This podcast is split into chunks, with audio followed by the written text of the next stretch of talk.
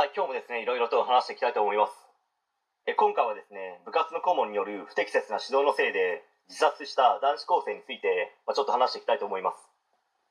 沖縄にあるですね、県立高校に通っていた男子学生がですね、部活の顧問だった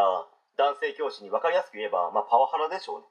まあ、この男子高生は部活動でキャプテンをしていたらしいんですけど、まあ、ほぼ毎日のようにですね、キャプテンを辞めろなど叱責し、他の部員がミスをした場合もですね、キャプテンの責任だと言って、まあ、叱っていたらしいですね。まあ、そんな日々が毎日のように続けばですね、誰だって嫌になりますよね。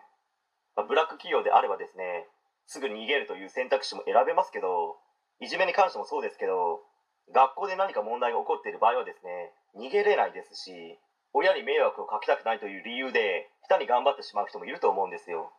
けど極限の状態まで追い詰められてしまうと、もう楽になりたいという気持ちになってしまう可能性もあるかと思います。まあ、そしてこの男子高生は自宅の部屋にですね、ありがとうなどと書かれた遺書を残し、まあ、どのような自身の形を選んだかは分かりませんけど、もうこの世にいないということだけは事実なわけです。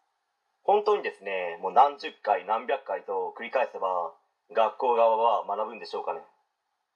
おそらくこの顧問も学生時代は厳しく叱責されたり、まあ、時にはですね、先輩や先生から暴力のようなものを受けてきて、まあ、これが正しいんだ、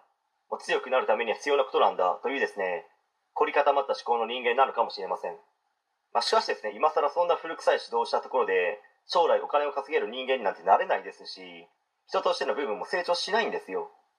ま、世の中にはですね、本当に素晴らしい指導者の方もいますので、ま、その人のところで指導を受けていたならば、ま、今でも毎日楽しくですね、ま、時には部活で倒れるぐらいまで頑張り続け大変だけど充実した学校生活をですね送っていることかと思います、まあ、もう二度とですねこのような悲しい事件が起こらないようにですね学校側はしっかりとした指導の方をお願いしたいと切に願います。はい、えー今回以上になります。ご視聴ありがとうございました。できましたらチャンネル登録の方よろしくお願いします。